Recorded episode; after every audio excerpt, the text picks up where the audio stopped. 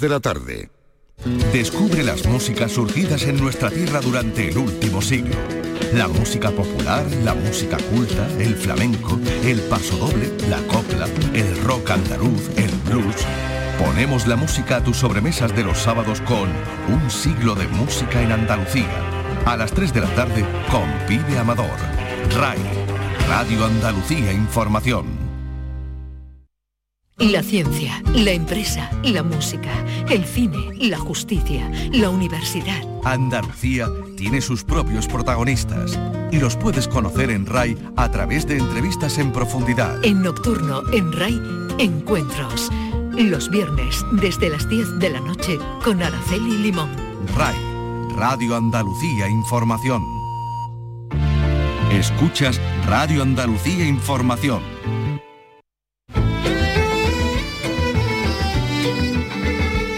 En RAI, Andalucía es cultura. Con Antonio Catón. Buenas tardes, el fin de semana viene muy cargado. Comienza como poética en Córdoba, arranca igualmente el Festival de Cine Documental Alcances en Cádiz, la Bienal que llega a su fin de fiesta y Nebrija que vuelve a la primera línea de la actualidad. Por primera vez la Comisión Interadministrativa del Centenario de su muerte se ha reunido en Andalucía, en Sevilla concretamente. Vicky Román, buenas tardes. Buenas tardes y en ella se han dado cita personalidades como la directora de la Biblioteca Nacional o el rector de la universidad que lleva el nombre del humanista lebrijano. Se trata de coordinar todos los actos que restan todavía por poner en marcha. Por otra parte, la Universidad de Sevilla ha inaugurado una exposición con medio centenar de obras de los siglos XVI al XIX que se custodian en el Fondo Antiguo y Archivo Histórico de la Biblioteca y que permiten también un acercamiento a Nebrija. En el ámbito del patrimonio nos vamos a centrar en la restauración del Palacio de las Cadenas de Úbeda, también de tiempos de Nebrija, por cierto, y les vamos a ofrecer un recorrido por la sala capitular de Santa María la Blanca de Sevilla, la iglesia de las tres religiones, que a modo de museo se inauguraba este lunes. Y tendremos música. El mecanismo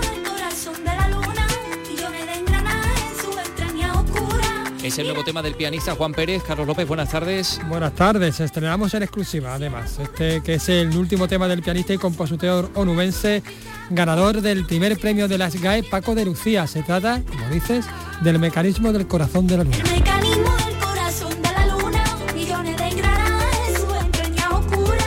Y al que Que contiene un pequeño homenaje al grupo Triana, por cierto. Bueno, vamos a hablar además con el artista y más cosas. En los barrios hoy se celebra un encuentro sobre la figura del actor barreño Antonio Moreno, estrella de Hollywood durante los años del cine mudo. Y esta noche se estrena en el Centro Lorca de Granada el documental Luna Negra, poema visual protagonizado por la bailaora Alba Heredia. Comenzamos con la realización de Miguel Alba y la producción de Teresa Saiz.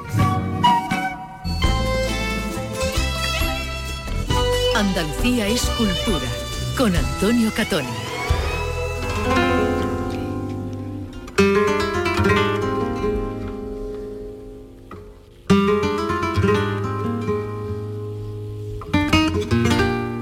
Y tres minutos. Bueno, pues lo primero es lo último, porque eh, Vicky Román acaba de llegar hace cosa de unos minutillos desde el Alcázar de Sevilla, donde se ha reunido la Comisión Interadministrativa por el quinto centenario del fallecimiento de Elio Antonio de Nebrija gramático, humanista y miles de cosas más, como ya les hemos contado en muchas ocasiones. Pero es la primera vez, Vicky, que esta comisión se reúne en Sevilla y, y en este encuentro del Alcázar ha estado presidido también por el alcalde, ¿no?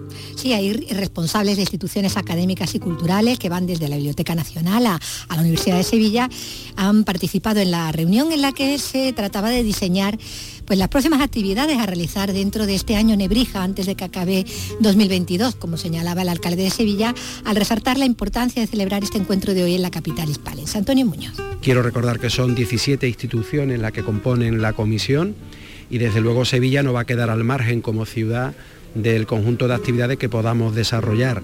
Eh, me gustaría recordar que en la Bienal de Flamenco hemos tenido alguna actuación al respecto en el Festival de Música Antigua y estamos definiendo alguna otra actividad que podamos desarrollar en los, en los próximos meses para dar a conocer eh, la figura de Nebrija.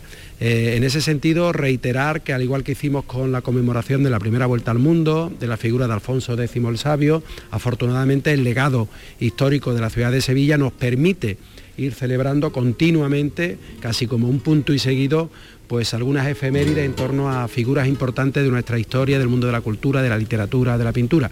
En este caso toca Nebrija y desde luego vamos a estar a la altura de las circunstancias como ciudad. Total, que está de oca a oca, ¿no? Cuando no es Murillo, es, Magallanes. cuando, no es Magallanes, Magallanes no se para, no se para.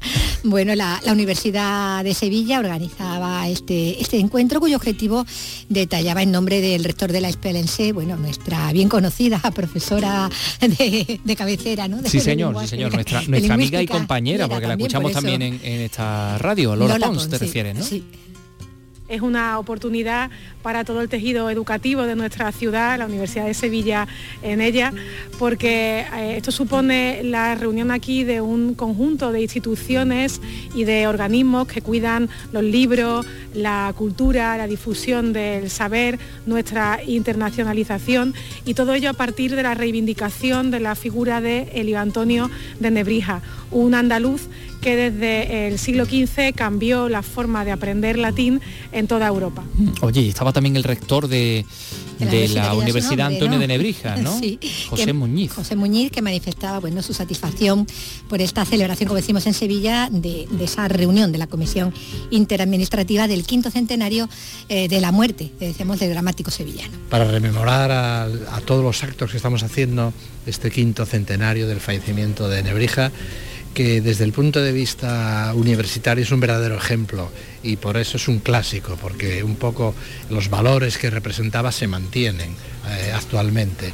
Y eso es lo que significa, si no, no estaríamos aquí 500 años después, que es el rigor, la independencia, el buen criterio, el carácter investigador. Así que vamos a aprovechar para hoy dar un repaso a todas las actividades que estamos haciendo, que son muchísimas. Y las que quedan, ¿no? Porque eh, la idea es un poco planificar lo que hay por lo hacer. Lo que queda todavía en los próximos meses, ¿no? Que, también hay eh, proyectos en marcha a punto de comenzar, como ese congreso que se va a celebrar pues en Lebrija mismo, ¿no? En la ciudad natal del gramático, como señalaba su alcalde, que también estaba presente en esta reunión. Pues que sea la conmemoración del quinto centenario y que haya tantas instituciones culturales, tantos ayuntamientos y tantas instituciones a nivel nacional, las que hayan realizado tantos eventos, congresos a lo largo de todo el año 2022.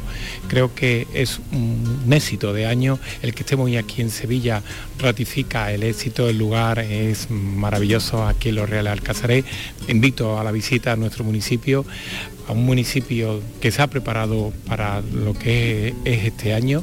El día, el próximo lunes, se inaugura un congreso y se clausura el próximo miércoles la localidad de Lebrija. No, que, que en Lebrija están que no, que no paran con, con Nebrija, afortunadamente. Pues fíjate, eh, esto en el Real Alcázar de Sevilla, en la universidad, ahí está Javier Moreno porque se ha inaugurado una exposición en torno a, Nebrija con fondos de la Universidad de Sevilla muy valiosos. Eh, Javier Moreno, a ver, Hola Antonio, ¿qué tal? Muy buenas. tardes. Pues mira, aquí mm, viendo algunas curiosidades de esta exposición eh, que acoge la, Universidad de Sevilla, la Biblioteca eh, Machado Núñez sobre Leo Antonio de, Nebrija, con muchas curiosidades, porque no solamente hay, hay gramáticas, ya sabemos que la obra del, humanista sevillano, del humanista andaluz, fue ingente como se ha recordado aquí en la presentación de la, exposición. Y, me acompaña eh, José Javier Rodríguez de Toro, que es vicedecano de la Facultad de, Filología de Sevilla y es también una de las personas que ha ayudado a montar la exposición. Eh, José Javier, en concreto la parte de los diccionarios, que, que decía yo, curiosidades porque estamos viendo algunas ediciones posteriores a, a, Elio Antonio de Nebrija eh, por parte de sus herederos, ¿verdad? Muy buenas tardes. Muchas gracias. Hola, ¿qué hay? Buenas. Pues sí, efectivamente, la obra que conserva el Fondo Antiguo de la Universidad de Sevilla no son exactamente los diccionarios que creó Helio Antonio de Nebrija, que por eso es conocido. Esas obras son de finales del siglo XV, de eso no se conserva nada.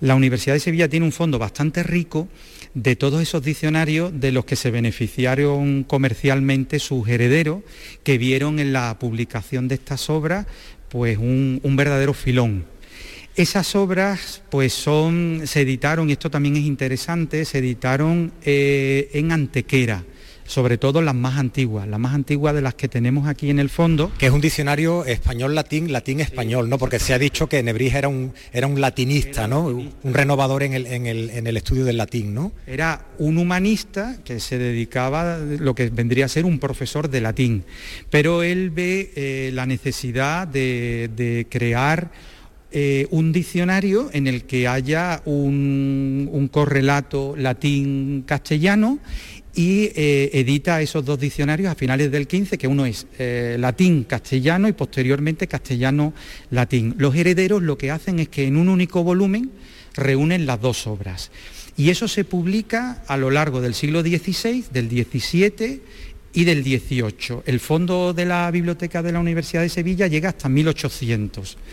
Y claro, en principio son los mismos herederos los que impulsan esas ediciones en Granada, de Granada se lleva la, editorial, por decirlo de alguna manera, la, imprenta, se la llevan a Antequera, de eso conservamos dos ejemplares, uno de ellos es el que está aquí, es de 1595 y el segundo es de 1600 que no está en el expositor. Ese ya no editado por los herederos, porque me estabas contando que, un bisnieto era clérigo, no tuvo no tuvo heredero. y los derechos se los llevó, ¿quién se los llevó? Se los llevó Juan de Robles, eh, perdón, Juan de la Cuesta y Francisco de Robles, que eran editores madrileños, ¿de acuerdo? Que además están vinculados, son muy importantes porque están vinculados con las ediciones del Quijote. Y entonces ellos se quedan con, el privilegio de editar la obra de Nebrija y a partir de 1615, que también tenemos la suerte de conservar un ejemplar de, ese año, a partir de ese momento todas las ediciones, salvo la última, que también la tenemos aquí en el expositor, todas se publican en Madrid. ¿eh? Eh, y siguen teniendo la misma estructura, es decir, que los editores eran bastante avispados, apenas hay modificaciones de unas a otras. Es curioso que hoy día, cuando hablamos de diccionario, no pensamos en que incluyan eh, nombres propios, los nombres propios de lugares, y eso es una, digamos, una novedad que tienen los diccionarios de Nebrija, que incluyen también una parte de topónimo, de nombres de, nombres de lugares. Pero como digo, todas las ediciones, desde las de Antequera, que son las dos más antiguas que tenemos aquí, todas van a tener la misma estructura. Aquí esta de 1800 es la última que, con la que contamos, que además cierra la exposición cronológicamente de 1800. Esta se hizo en, Gerona, pero si la pudiéramos ojear, comprobaríamos que es exactamente lo mismo, las mismas estructuras y demás. A lo largo del siglo, del siglo XVIII es muy interesante porque hubo dos versiones. Una versión en un único volumen, que es estas, como estas que vemos aquí, y luego se hizo, pero no, eh, no las hemos incluido en, los expositores, sí está en la versión digital a la que tenéis acceso en Expobús. Hubo una edición que se hizo en dos volúmenes, en dos volúmenes que mm, cada uno de esos volúmenes reproducen, uno el diccionario latín-castellano, el otro castellano-latín, que era, digamos, la idea originaria de, de Nebrija y digo, como digo, es eh, un fondo bastante, bastante rico. Pues, José Javier Rodríguez de Toro, eh, Rodríguez Toro, muchas gracias por, la, por las explicaciones, por las curiosidades. No contemos más, invitemos a los sevillanos a que vengan a, los sevillanos y a los, y a los, andaluces y a cualquier persona que pase estos días por Sevilla a, conocer la exposición de Nebrija, que no solamente era gramático, también escribía unos diccionarios, como vemos, con, mucho interés, ¿no? Diccionarios para la época, claro, revolucionarios. Pues muchas gracias. A ti, muchas gracias. Bueno, Antonio, esta es la, exposición que está hasta mediados de octubre en la biblioteca eh, Machado Núñez de la, Universidad de Sevilla. Bien, pues gracias eh, Javier Moreno, un pequeño recorrido, mm, por cierto en este programa también vamos a tener recorrido por eh, el Museo de Santa María la Blanca de, Sevilla, vamos a, conocer algunos, algunos otros puntos, pero tenemos que detenernos, por supuesto, hacer un hito en Cosmopoética porque comienza hoy este certamen de creación literaria en Córdoba Córdoba. Y esto además se, solapa con otro, con otro certamen que es el Festival Internacional de Piano. Miguel Vallecillo tiene los datos. En Cosmo Poética este año es Argentina el país invitado. Esta tarde es el acto inaugural con la música de la cantautora cordobesa Vega y los versos de los poetas argentinos Mariano Peirou y Consuelo Iturraspe en el Gran Teatro. Dirige el ciclo Antonio Agredano. Ellos eh, tienen una literatura muy... Eh, multidisciplinar porque tocan el teatro, el cine, la música y, yo creo que va a ser una conversación interesante y van a leer unos, poemas que seguro que os van a sorprender. Comienza también hoy la decimotercera edición del Festival Internacional de Piano del Guadalquivir. Una exposición en el Centro de Arte Pepe Espaliú recorre la trayectoria de este festival desde que empezó. Lo dirige María Dolores Gaitán. Hemos creado una propuesta de, cinco conciertos y, y diez eventos complementarios. Y la Semana Cultural dedicada a Antonio Gala empieza también hoy con numerosas actividades organizadas por el Ateneo de Córdoba, la Fundación Gala y la Fundación Cajasol. Así que magnífica oportunidad para, para acudir, para venir a Córdoba y disfrutar de, tantas cosas como hay. Y bueno, y en Sevilla ya la recta final de la Bienal. Carlos, ¿cómo te vas a sentir después de la Bienal? Eh, ¿Liberado? Liberado. es la palabra que lo resume todo. Eso te daría para un espectáculo flamenco resignificativo. Mi propio, Ahora te tendrás que resignificar. proyecto. ya, lo contaré. Te tendrás que resignificar. Bueno, vamos a ver qué es lo que tenemos hoy, qué es lo que tenemos en este fin de semana, que... pues muchísimas cosas. vamos, a empezar, vamos, a empezar, por Carnación, ¿no? Que de la bailadora Rocío Molina, que será el plato fuerte de, de hoy. Será este viernes en el Teatro de la Mastranza, coger este estreno, una performance, ya estuvimos hablando algo de ayer, ¿no?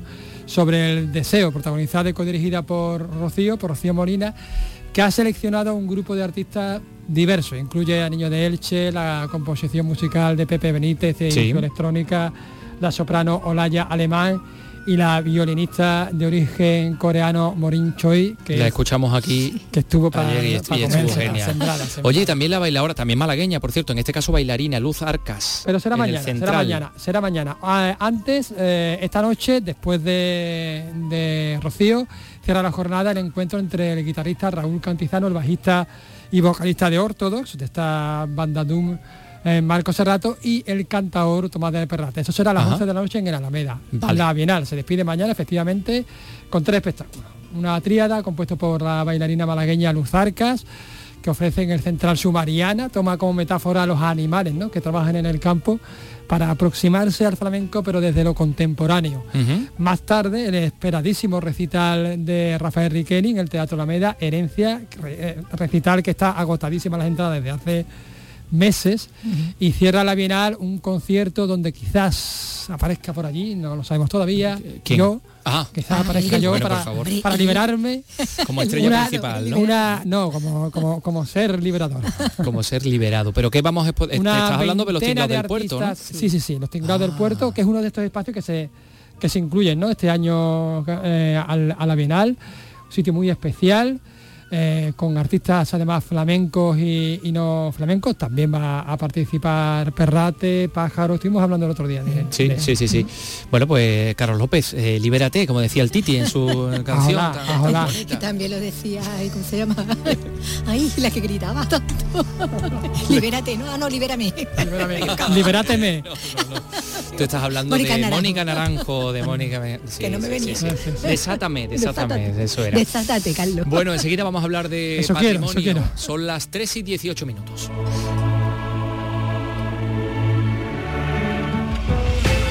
Andalucía es cultura, con Antonio Catoni.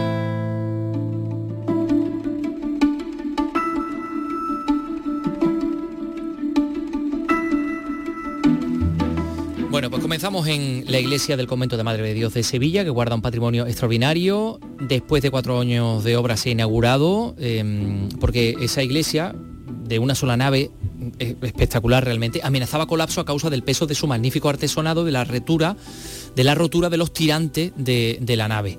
Eh, se han invertido 1.100.000 euros para, únicamente para asegurar la iglesia, ¿no? Son obras estructurales, ¿no? Em, porque precisamente uno de los principales valores es precisamente esos dos magníficos artesonados, una cúpula policromada en el presbiterio un larguísimo artesonado que parece como una barca invertida sobre esa, sobre esa nave. Eh, José María Galán, que es el coordinador de la intervención, nos habla de, él. La cúpula del presbiterio es una cúpula de mudéjar de ocho paños, de un entramado muy, muy, muy complejo, que mm, no, mm, no, nos equivocamos si podemos decir que puede ser de las más importantes de Andalucía después de la Alhambra y, el Alcázar de Sevilla. Una cosa totalmente excepcional. Eh, por su complejidad y por su valor eh, artístico histórico. Después también es cierto que el, artesonado del cuerpo de la iglesia son cinco paños cuando habitualmente son tres, con lo cual son cosas singulares que nos aportan a lo mejor pues otras iglesias y conventos de, Sevilla. Bueno, pues se abre a la visita cultural con un recorrido expositivo y con, un, y con una zona expositiva con eh, algunas piezas realmente interesantísimas. A partir del día 5 de octubre, la semana que viene, escucharán ustedes un reportaje que hemos grabado de ese recorrido. Y vamos al Palacio Vázquez de Molina De Úbeda, uno de los edificios más emblemáticos de la ciudad que ya encara la recta final de la primera fase de la rehabilitación de este edificio renacentista. En Jaén nos lo cuenta Beatriz Mateas. Nadie dijo que era fácil restaurar un palacio renacentista. Desde que comenzaron las obras no ha habido día en el que la estructura del conocido como Palacio de las Cadenas no haya sacado a la luz un nuevo reto, maderas y cubiertas en peor estado de lo pensado, estructuras más debilitadas, obstáculos que pese a todo se han superado y que lleva a pensar que en cinco o seis meses podría acabarse esta primera fase centrada en la primera planta y en las cubiertas. Tony Olivares, alcaldesa de Úbeda. Estamos eh, muy, muy eh, satisfechos con el ritmo de la obra. Sabemos que es muy compleja y que, llevará todavía bastantes meses por delante su finalización.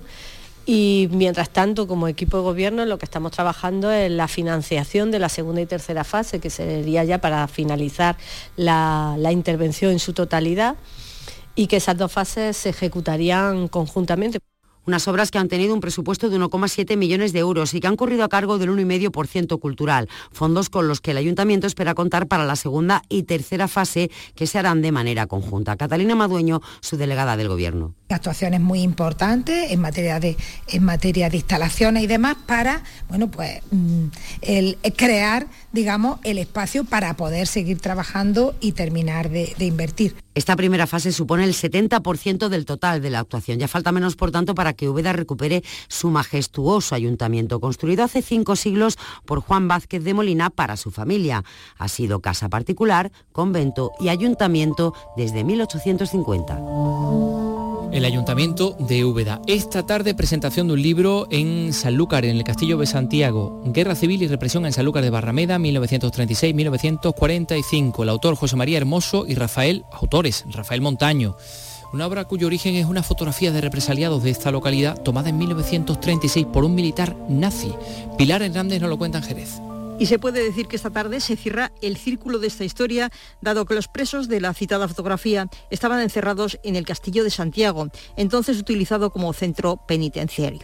Contextualizar esa imagen y profundizar en la época de represión franquista vivida en Sanlúcar ha sido el trabajo que durante cinco años han realizado José María Hermoso y Rafael Montaño, al que escuchamos. Cuando cogimos la fotografía, pues supimos que teníamos un material gráfico prácticamente extraordinario y que no debía de dormir el sueño eterno en un cajón, en un álbum de coleccionistas. Lo cual seguimos tirando un poco de, del hilo y una de las eh, de un material que teníamos por mirar era el libro del registro carcelario de San Lucas. Eh, estamos hablando de un antiguo libro donde venían las entradas y las salidas de los presos desde el 1 de enero de 1936 en manos republicanas hasta agosto, mitad de agosto, finales de agosto de 1945, ya con la guerra terminada, ya en manos del ejército sublevado. Entonces empezamos a darle ya sentido a cómo había sido realmente la guerra en Sanlúcar de Barrameda y posteriormente la represión, de la cual no se había escrito prácticamente nada. En sus investigaciones, Hermoso y Montaño han encontrado víctimas nuevas no reconocidas e incluso han dado voz y nombre a otras víctimas sanluqueñas fallecidas fuera de Sanlúcar. Guerra Civil y Represión en Sanlúcar de Barrameda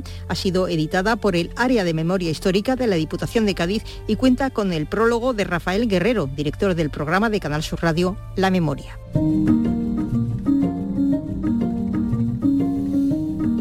Gracias Pilar por esa eh, interesante información sobre este, este libro que se presenta esta misma tarde en Sanlúcar de Barrameda, en la capital, en Cádiz. Esta tarde abre el Festival de Cine Alcances y va a arrancar con el documental La balada perdida. Salud Botaro, cuéntanos. Una película sobre Teatro Carrusel, una compañía que nació en Cádiz en los años 70 de la mano de Jesús Morillo y Miguel Ángel Badler. Su director, Lolo Ruiz, ha destacado el papel que jugó una compañía que hizo un teatro transgresor. Estamos hablando de finales de, los 70, final de la, dictadura franquista y en un momento donde la cultura pues pues estaba muy era muy difícil no con, la censura que, que, prohibía muchísimas cosas y Carrusel precisamente pues fue como una liberación no una liberación porque su teatro era con, una estética muy cuidada ellos salían en escena prácticamente desnudo, en tanga, entonces en, aquella época eso era un verdadero escándalo, ¿no? El acercamiento a una compañía de vanguardia que puso en escena obras como Medea o La Divina Comedia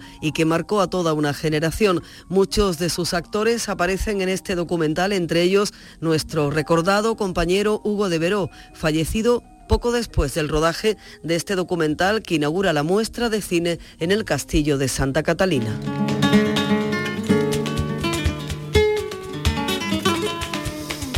Hugo de Veró, Alberto Petengui, eh, al que, al que recordamos, recordamos en, esta, en esta radio. Bueno, otro documental esta noche se estrena en Granada, en el Centro Lorca, el documental Luna Negra eh, protagonizado por la bailadora Alba Heredia, granadina. Durante tres años los directores han accedido a hitos fundamentales de la vida de esta artista. Noemí Fernández nos da más datos. Adelante. Luna Negra es un proyecto experimental que se adentra en el clan de los Heredia Maya para intentar entender el flamenco desde dentro de una de las familias con más tradición del Sacromonte. La bailadora Alba Heredia protagoniza este recorrido en busca del duende que la propia artista intenta definir es algo que con los acordes de la música, con la magia del lugar, con la atmósfera que, creamos, ahí es donde empieza a venir el duende. Yo siempre lo digo, es una cosa que te recorre por el cuerpo, que empieza por el, el estómago y llega al corazón y explota. Han sido tres años de grabaciones en los que los directores han intentado acercarse a la esencia del flamenco. El guitarrista Luis Mariano es el responsable de la música. Luna Negra se estrena esta noche en el Centro Lorca de Granada con actuación incluida de Alba Heredia.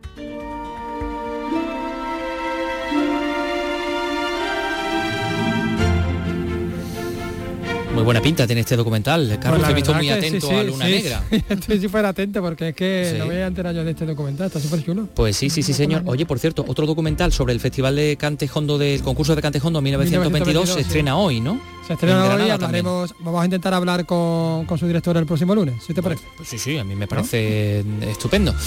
Pues 1922, concurso de Cantejondo, otro documental hoy en Granada. Y esta tarde también en los barrios en el campo de Gibraltar, se ha organizado un encuentro sobre cine eh, en el Parque del Tren sobre una figura mm, bastante conocida bueno, lo, que se desconocía es que estaba ligado a Andalucía y en concreto al campo de Gibraltar, Antonio Moreno. Antonio Moreno, sí, fue un, fue un Latin lover, de los primeros Latin lover en realidad. Sí, sí, sí. Que eh, si no es coetáneo, es anterior incluso a Rodolfo Valentino, Antonio Moreno. Pues sí, este hombre era barreño, eh, un personaje que logró convertirse, como dices Vicky, en, una auténtica estrella en los años del cine mudo en Hollywood. Esto va a ser esta tarde.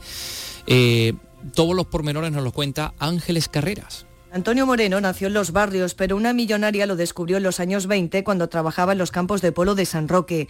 Se lo llevó a Hollywood y se convirtió en actor. Se codeó con grandes estrellas como Greta Garbo o Gloria Swanson. Participó en más de un centenar de películas, dos de ellas ya en el periodo del cine sonoro, y dirigió cuatro largometrajes, ganándose un hueco en el Paseo de la Fama de Hollywood. En los últimos años su figura se está recuperando en su localidad natal. Daniel Pérez Cumbres, el delegado municipal de Cultura. Está aquí vinculado con el municipio de Los Barrios, eh, que fue llegó a ser un Latin Love de, los Estados Unidos en esa época de cine. Esta cita de hoy con el cine también rendirá un homenaje a otra estrella del celuloide que el Ayuntamiento barreño recuperó de la chatarra en los años 80. Hablamos de la Berraco, una locomotora que ha participado en rodajes de películas como Doctor Shivago, Indiana Jones y La Última Cruzada o El bueno, el feo y el malo. Hoy en día preside un parque que lleva su nombre y hasta dispone ya de una aplicación para móviles en la que se puede conocer aún más sobre su historia. La Berraco, oye, Carlos, te veo interesantísimo, interesadísimo en, todas las informaciones que, nos están aportando nuestros compañeros de las emisoras de Canal Sur y de Radio Andalucía Información. Claro que sí, que se cuentan unas cosas tan interesantes en este increíble programa. Pues sí, la verdad es que estás haciendo, haciendo mérito. Podemos ¿eh? decir que es de los mejores programas. Pues mira, ahora te va a encantar porque dentro de unos minutos vamos a, a conocer la relación entre la cultura, el arte y la naturaleza.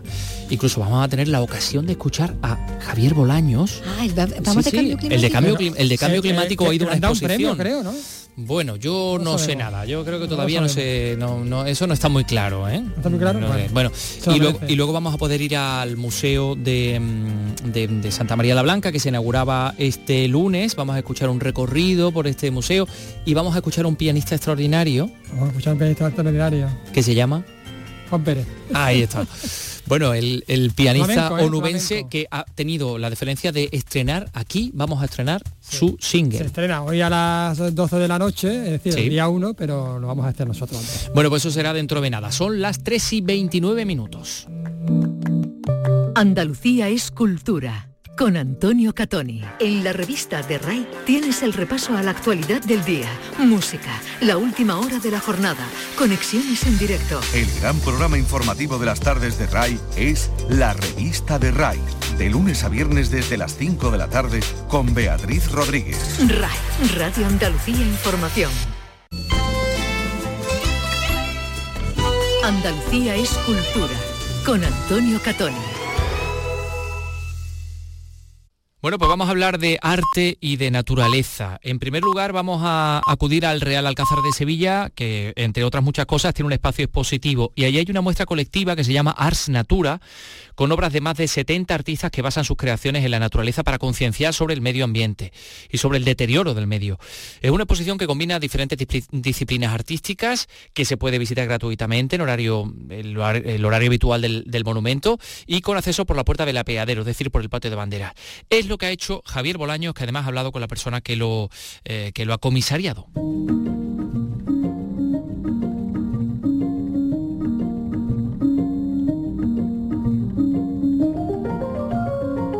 estamos en el Alcázar, que hasta el día 23 de octubre acoge esta exposición que se llama Ars Natura, donde artistas por el medio ambiente están mostrando, bueno, son 70 artistas, ¿no? 75 artistas. 75 artistas. Internacionales y andaluces. O sea, tenemos regional, todo. Verónica Álvarez es la comisaria de esta muestra y con ella vamos a dar una vueltecita por aquí, por, mm, por el espacio expositivo ¿Y hay pintura y escultura? Sí, porque es una exposición que la he querido diseñar principalmente que fuera pedagógica, que fuera didáctica, para atraer, que eso es el cometido, el fin, a todo el sector docente, sobre todo las generaciones que vienen, colegios, secundaria, institutos y universidad. Entonces una, yo quería que hubiese dentro el compromiso que existe dentro de los artistas con el medio ambiente, quería que estuviesen representadas todas las disciplinas que se trabajan en, el arte. Entonces, pues tenemos desde la fotografía, la pintura, eh, del paisaje, que es, está relacionada completamente además como la más amable que recibe, eh, la cerámica, eh, la instalación, la escultura, el videoarte, la ilustración, la poesía visual. No quería dejar nada fuera para que el espectador pueda hacerse una idea desde todos los ámbitos dentro del arte actual pues se está trabajando la conciencia. Que es muy necesaria. Aquí estamos en la parte de fotografía, ¿no? Fotografía. Y aquí estamos en la parte de fotografía que eh, comienzo con los tres referentes eh, míos de estudio y de, de admiración, que en este caso comenzamos con César, el gran César Manrique, Luego tenemos a la Furelianson, que trabaja específicamente obras de, arte medioambiental. Y luego tenemos al gran Peter Coyne, que él va a cumplir casi 80 años, y él ha, fotografiado todos los parques naturales de Estados Unidos, eh, destacando, y nosotros aquí lo que hemos traído es eh, toda la, parte que le preocupa mucho sobre el fuego. Esta parte eh, es de escultura, ¿no? Obviamente. Esta parte es de escultura e instalación, donde podéis, podemos ver cómo intervienen los artistas desde una denuncia sobre el agua, aquella pieza de Cristina Taide, portuguesa, donde ella, ah, como casi mm, tema científico farmacéutico, ¿no? Es como un análisis del agua del Tajo, el agua del río Tinto y el agua del Guadalquivir. Aquí tenemos a Lucía Loren, que es una, joya de la pieza que ha traído, que es eh, el, tema de tierra seca, ¿no? el tema de cómo estamos quedándonos sin agua y el tema de la madre tierra con estos pechos pechos de sal donde... Que emergen de la tierra, ¿no? la tierra. Bueno, eh, veis que ahí pues de, todo. Y luego tenemos la parte, toda esta, eh, bueno, Fico Guzmán que, no, que, nos, que nos, mm, nos inicia, nos abre la, exposición a la vista, que es el nacimiento, la vida, eh, la Pachamama. con ese, ese cuadro que lo, que lo realizó in situ. Este cuadro lo ha pintado aquí, aquí directamente. Luego tenemos la parte positiva del textil y luego dialogando está eh, lo que es assemblage, por ejemplo, del, de, Luis Cruzuero, que es elementos encontrados, reciclaje. Estamos hablando aquí en esta, en esta pared de reciclaje. Sí, son elementos que, están reutilizados, ¿no? Reutilizados, exactamente, porque son una parte muy importante dentro también del arte medioambiental. Utilizar productos naturales, utilizar temas eh, de reciclado y, darle una, segunda vida. Una segunda vida a los materiales que están importantes. Vamos rápidamente por aquí, Verónica, porque... Ver. paisaje donde hay, pues como verás, mm, muy diferentes y múltiples miradas, porque hay como unos 80 cuadros de, de artistas eh, del paisaje específico. Y ya para, para, como para terminar el recorrido, tenemos la parte que te- también vas viendo que hay intercalado temas de, de esculturas en, Sí, a lo largo de todo el recorrido, efectivamente. y de cerámica como Yukiko Kitara y el tema de la ilustración. La ilustración y la poesía visual porque también estos artistas están trabajando eh, una mirada muy, muy específica, denunciando con las nuevas tecnologías, con los fotomontajes, con, con la tecnología digital, están ya haciendo la ilustración y por supuesto no se, no se va lo que es la obra tan maravillosa eh, eh, en directo, ¿no? A mano, ¿no? tradicional, la manera, como este lápiz Puro realismo. es- con un hombre abrazado un árbol, ¿no? Qué maravilla. Y ya pues eso, la, la parte que ya tenemos última son los vídeos, que hay cinco mm, exponentes del, del videoarte a nivel nacional y también de aquí. Eh, Verónica, esta exposición se va a ver aquí hasta el 23 de octubre, pero se va a poder ver en otro sitio. Pues mira, eh, tenemos buenas noticias. Estoy muy contenta primero por, por la gran acogida ¿no? que está teniendo en Sevilla y ya están en contacto pues museos a nivel nacional que quieren llevarse la exposición, quieren que itinere. itinere. Bueno, pues eh, estupendo, será una buena noticia esto de compartir. Verónica, gracias. Muchísimas gracias a ti, Javier. Y bueno, eh, todo lo que podamos, cada uno contribuir con nuestro granito de arena a que, la- a que pensemos que hay que cuidar el planeta y que estamos en un momento fundamental con la crisis climática, lo que, eh, lo que haga falta, que, que aquí estamos. Vamos todos, entre todos. Gracias.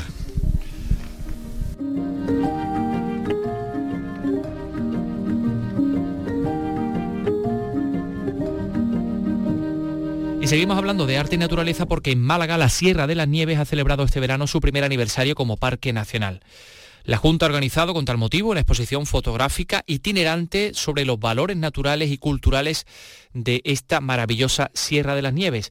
Nos lo cuenta en Málaga María Ibáñez. La colección de fotografías está compuesta por 156 láminas impresas a color que recogen todas las fotografías que han obtenido algún premio en los 12 años que la Junta Rectora del Parque y la Mancomunidad de la Sierra de la Nieve llevan organizando el concurso fotográfico de la Sierra de la Nieve, tanto en temática de bio y geodiversidad como de actividades humanas. La muestra visitará los 14 municipios integrados en la Sierra de las Nieves. Antonio Pérez es el presidente de la Mancomunidad de Municipios de esa comarca. Y que cada semana va a estar eh, en un municipio diferente de los 14. Va a ser itinerante y bueno, va a ser una forma más también de acercar al territorio pues lo que es el Parque Nacional y bueno, y todas las futuras eh, inversiones y proyectos que, que nos vienen y que nos esperan que también nos tenemos que ir preparando. La colección de ilustraciones se integra de un lote de 35 ilustraciones originales en acrílicos y acuarela de los reconocidos ilustradores de la naturaleza Bernardo Lara y José Antonio Sencianes, haciendo un recorrido por paisajes y especies emblemáticas de flora y fauna de esta sierra malagueña. Andalucía es cultura con Antonio Catoni. Comenzábamos esta semana hablándoles de la inauguración de la sala museo, de la sala capitular de Santa María la Blanca en Sevilla, ese único templo del mundo que ha sido templo de las tres religiones del libro. Ha sido sinagoga, ha sido mezquita y ha sido y es de hecho actualmente una iglesia cristiana eh, católica barroquísima. Bueno, pues asistíamos a esa inauguración de la sala capitular. También ahí estaba el eh, consejero de Cultura, estaba el arzobispo emérito de Sevilla, Juan José Asenjo, eh, mm, por supuesto los representantes y los eh, responsables de la rehabilitación de esta sala y del discurso expositivo que es interesantísimo. Así que les vamos a ofrecer este pequeño recorrido por el Museo de Santa María la Blanca.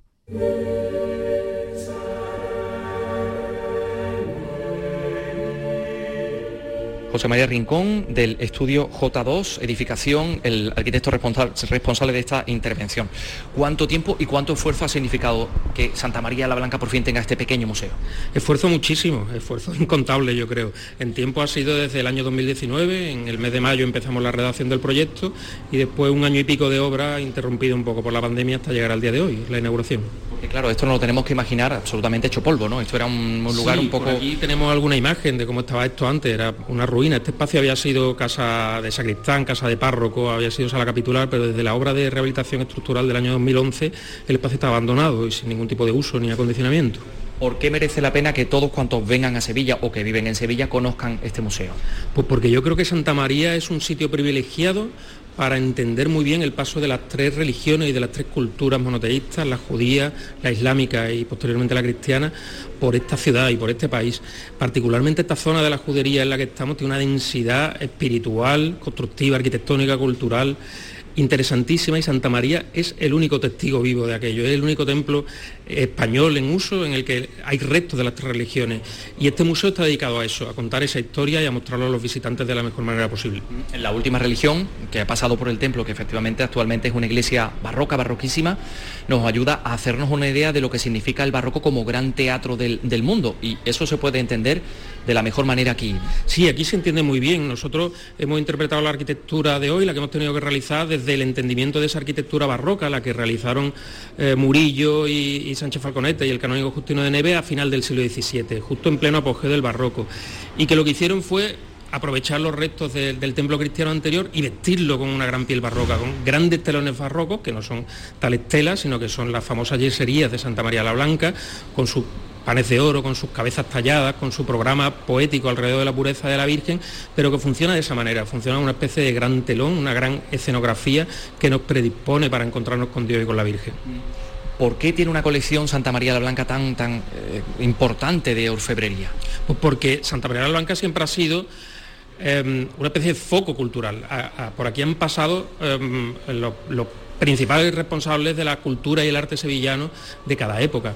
Pues como decíamos antes, Murillo, Sánchez Falconete, em, Pedro Roldán, Em, muchísimos pintores, artistas, escultores y también orfebres que han dejado aquí lo mejor de, su arte. Por alguna cuestión misteriosa, Santa María siempre ha sido foco de cultura y de creación comprometida con su tiempo. Y eso nos ha legado colecciones fantásticas como la de, la, de eh, Juan Litúrgico y particularmente la de orfebrería, con una colección de custodias, de cálices imponentes. Y eso pretendemos que siga ocurriendo hoy en día, que Santa María siga generando arte. No podemos hablar de todas las piezas que contiene el museo, destáqueme tres. Uy, yo me inclinaría, además por mi disciplina me, tengo que inclinar por, las piezas arquitectónicas, que además son las que nosotros hemos tratado más en nuestra intervención y las que mejor podemos contar. Pues una de ellas podría ser eh, este resto de yesería antigua, restos de la yesería de Santa María la Blanca, que hoy disfrutamos abajo, pero que hubo que retirar para una remodelación y que hoy exponemos aquí. Puede percibirse muy de cerca, muy de cerca, cómo está hecha esa yesería pegada a las paredes con el pan de oro. Otra sería los pináculos cerámicos originales del 18 que coronaban antes Santa María, que fueron sustituidos por unas copias porque estaban muy dañados por la intemperie y que hoy se ponen aquí. Y por último a mí me gustaría destacar unas puertas contemporáneas, unas puertas que hemos restaurado, unas puertas del siglo XVIII, pero que hemos restaurado desde un punto de vista contemporáneo con la ayuda de poetas, literatos y escritores del año 2022 que nos han regalado sus versos a la Virgen, versos contemporáneos con los que hemos eh, decorado esa, esa esa puerta como una especie de alabanza contemporánea a la Virgen.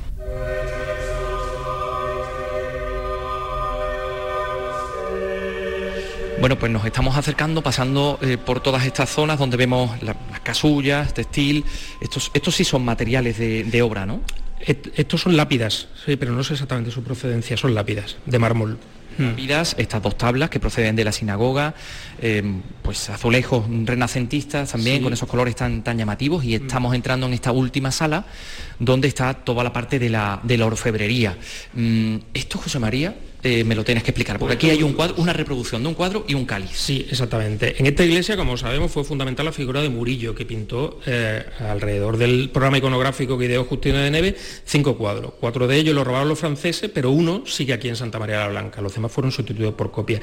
Y ese original que sigue, que sigue hoy con nosotros, es la última cena, pintada por Murillo. Y aquí tenemos, en esta vitrina, tenemos una reproducción de esa última cena que podemos ver en la nave del Evangelio de la Iglesia y el cáliz que Murillo retrató en la última cena. Eh, es el mismo que aparece en el, cuadro. mismo que, aparece en el cuadro como el cáliz con el que con el que celebró Jesús la Santa Cena. Y tenemos también a los lados dos curiosidades. Uno es el, libro de Cabildos de la Hermandad, por el que eh, está recogido en el acta el encargo a Murillo de ese lienzo de la Última Cena, y otro es un censo de los parroquianos de Santa María la Blanca en el año 1654, entre los que se encuentra Bartolomé Esteban Murillo y su mujer. A ver, ¿dónde está? Eh, convento de la Bartolomé número 34. Exactamente, número 34, con doña Beatriz de Cabrera. Juan Jacinto, Juana de Santiago, y Juana, Cabello. En el número 34. ¿Esos vivían en el número 34 de esta calle? Entiendo que sí, de esta calle, sí, sí. Bueno, y esta ventana de aquí, que es una ventana cristalada, es una ventana por la que anteriormente entraba la luz hasta que se hizo esta sala. Exacto, entraba la luz hasta la primera mitad del 17, en la que se construye esta parte alta de, la crujía de la calle Archero y la luz era aprovechada, en este caso por Murillo, para que iluminara directamente uno de sus cuadros, que era una exaltación de la Eucaristía, que hoy podemos percibir desde aquí. Esta vitrina es original, de vidrio emplomado y vidrio, y, de vidrio de aquella época, y directamente permitía que el sol llegara hasta el mismísimo punto donde aparece el cáliz con la Eucaristía en el cuadro de Murillo. José María Rincón, muchas gracias. Muchas gracias a vosotros.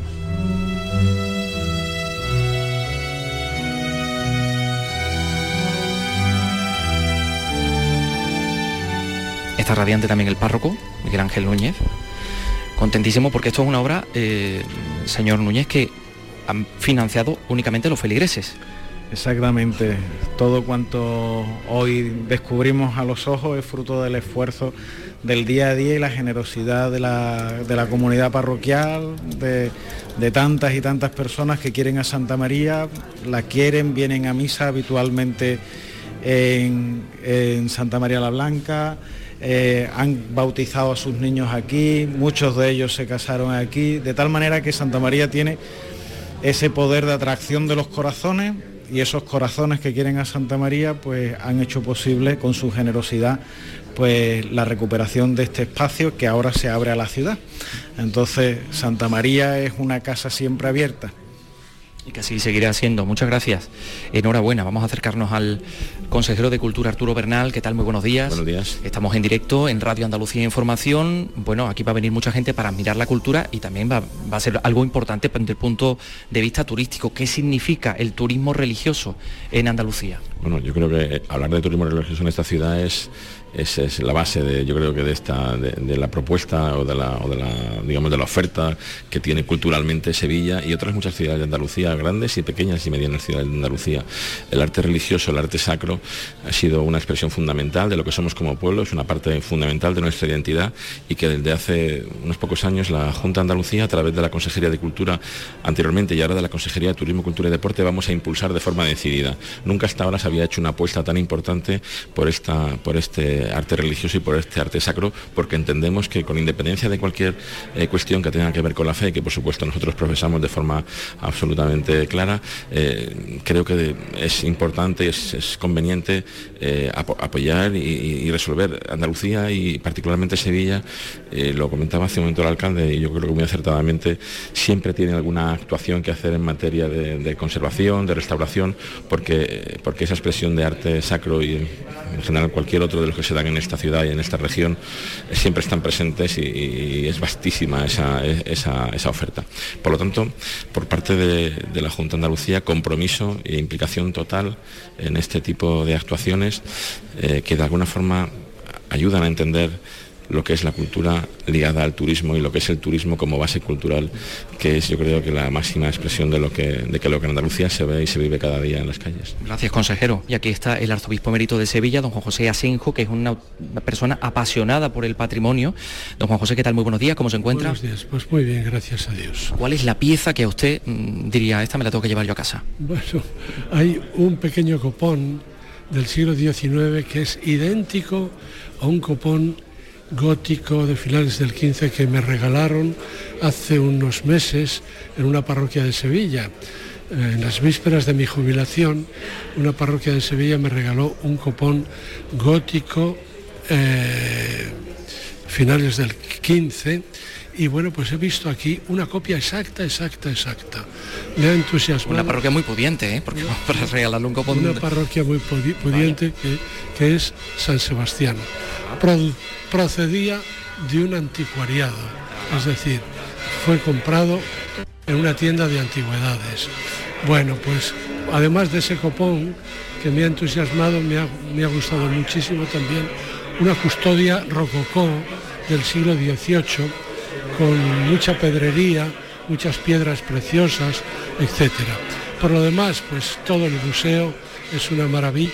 Yo estoy seguro de que va a ayudar a mucha gente a entender pues nuestra historia religiosa y nuestra historia civil y mucha gente que va aquí a conectar con la belleza que la fe ha ido generando a lo largo de los siglos. Dios quiera, Dios quiera que muchos se sientan interpelados y la contemplación de estas maravillas les ayude a acercarse a Dios, que es la fuente de la suprema verdad. Bueno, Dios que tiene muchos nombres, porque aquí han rezado eh, las tres religiones en este, en este mismo edificio. Se han referido a Dios con distintos nombres, pero en realidad estamos hablando del mismo. Esto también es un, bueno, en estos tiempos en los que tanto se habla de ecumenismo, eh, también es un mensaje, ¿no? Pues sí, de relaciones interreligiosas.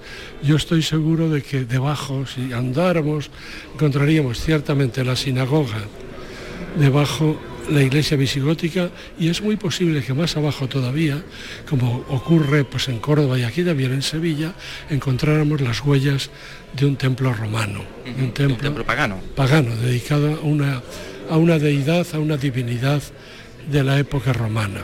Bueno, pues sí, es un gozo estar en las entrañas de la historia al contemplar esta preciosa iglesia eh, rococó de Santa María la Blanca. Don Juan José Asenjo, muchísimas gracias. Gracias a vosotros.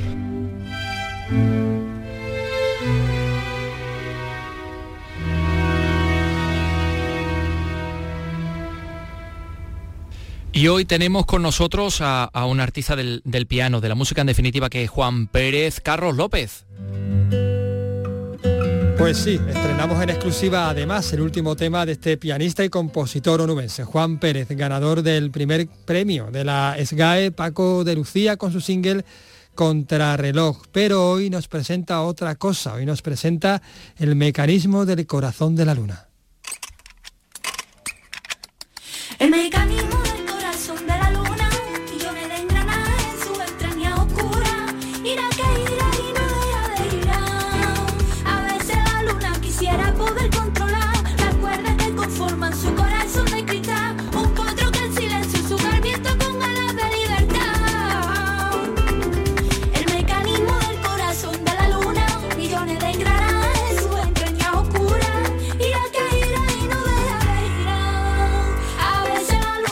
Bueno, pues se estrena a partir de las 12 de, esta noche este tema que estamos escuchando. Vamos a hablar ya con Juan. ¿Qué tal, Juan? Buenas tardes.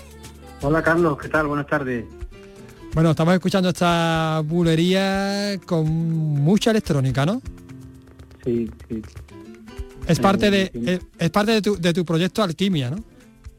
Exactamente, es el segundo lanzamiento de mi disco Alquimia, el cual estoy sacando, pues bueno, tema a tema, cada, mes, medio, dos meses, algo así. Y nada, muy contento de que se estrene por fin. Porque estás inmerso, hay que recordarlo, en dos proyectos paralelos. Está por un lado Alquimia, donde se, se ubica también creo que Contrarreloj, ¿no? Y ahora, ¿no? No, no, Alquimia y ahora, ¿no? Donde se ubica Contrarreloj. Exactamente. Son dos discos que estoy, que estoy, bueno, pues eh, lanzando, trabajando simultáneamente. Uno que está más centrado en el piano flamenco, en mi forma de verlo, ¿no? Es todo pago flamenco, seguidilla solea, bulería, fandango, y se llama Ahora. Y este disco que es más, más eh, experimental, barra electrónico, ¿no? Flamenco electrónico, eh, que se llama Alquimia. Entonces, la obra que ganó el Paco Lucía estaría en el disco de flamenco que se llama Ahora. Y esta pertenece al otro, que se llama Alquimia. Exactamente, exactamente. Que me echó un pequeño lío al está Bien, te veo bien, informado, te veo bien informado. Bueno, bueno, de eso, de, eso se, trata. Hablamos de un proyecto paralelo en el que, digamos, tienes como tus dos personalidades, ¿no? Por un lado la más tradicional, por decirlo de alguna manera, por otro lado la más curiosa, ¿Cuál prima en tu, en tu arte, en tu piano? La verdad es que las dos, las definió muy bien. Es un poco Doctor, Doctor Jekyll y Mr. Hyde, sí. Por una parte ni no prima ninguna. Y es que realmente es como eh, por una parte mi, mi, investigación en el piano flamenco en el sentido de, de cómo abordaría yo, ¿no? Eh, pues ciertos aspectos técnicos de la guitarra, cómo las paso al piano, cómo, o si directamente eh, renuncio a la guitarra y lo enfoco de otra forma. Esa búsqueda es para mí muy importante y bueno, me llevo con esa búsqueda pues desde chico, desde, chiquitito, ¿no? Y por otra parte, pues siempre he sido una persona muy curiosa en cuanto a la música, no, no, no me he conformado con, con tocar solo el piano o solo con un estilo de música o solo con el flamenco.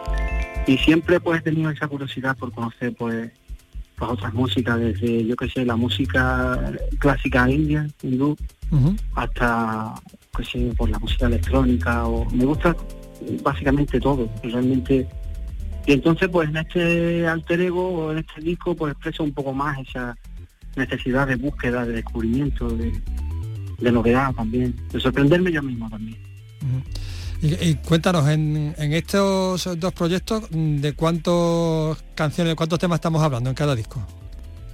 Bueno, pues eh, en, en, en, cada disco son 11 temas, son en total 22, 22 temas y, tengo aproximadamente el 60% del trabajo hecho, entonces, o quizá un poquito más. Entonces, pues conforme se van lanzando temas, pues yo voy determinando el trabajo y, y, de eso se trata. Porque lo van lanzando, lo van lanzando cada mes y medio aproximadamente, lanzas un tema simultáneo, ¿no? Uno de un, de un disco y otro de otro, ¿no? Eh, exactamente. Eh, mes y medio, dos meses, ¿no? Que suele ser el tiempo que, porque según dicen los entendidos, un lanzamiento tiene, pues digamos, entre comillas, validez, aunque validez la tiene para toda la vida si está bien hecho, pero bueno, en el sentido de, hoy, de hoy en día, ¿no? De las redes, de Spotify y todo eso. Así que esa idea acaba de empezar ahora, en realidad, porque este es el segundo lanzamiento de Alquimia, contra el reloj el primero del otro, y ahora es cuando viene eh, la avalancha de temas ya fuertes, ¿sabes? Y nada, muchas ganas, muchas ganas de enseñarlo, la verdad. ¿Y cuándo lo vas a enseñar? ¿Cuándo vamos a tener la publicación de los álbumes, de los dos? Pues bueno, eh, eh, en el sentido de tenerlo completo, ¿te refieres? Sí, sí, sí. Pues en un año y medio, un año un poquito menos de un año y medio, un año y no sé, y tres, cuatro meses. Eh, mi intención es tener ahora, primero preparado, listo, y para un par de años pues saldrá el siguiente, claro. O sea que primero vas a sacar, primero vas a sacar un, un, álbum y después otro, ¿no? No lo vas a hacer. Primero el flamenco, sí. primero el flamenco, sí. Y luego ya termino con el otro. Bueno, pues muchísimas gracias por darnos estos apuntes, estos avances. Seguiremos hablando contigo sobre estos proyectos. Y si te parece, pues nos quedamos ya. Vamos a escuchar este estreno, este mecanismo del corazón de la luna. Muchísimas gracias, Juan. Muchas gracias, Carlos. Un abrazo. El mecanismo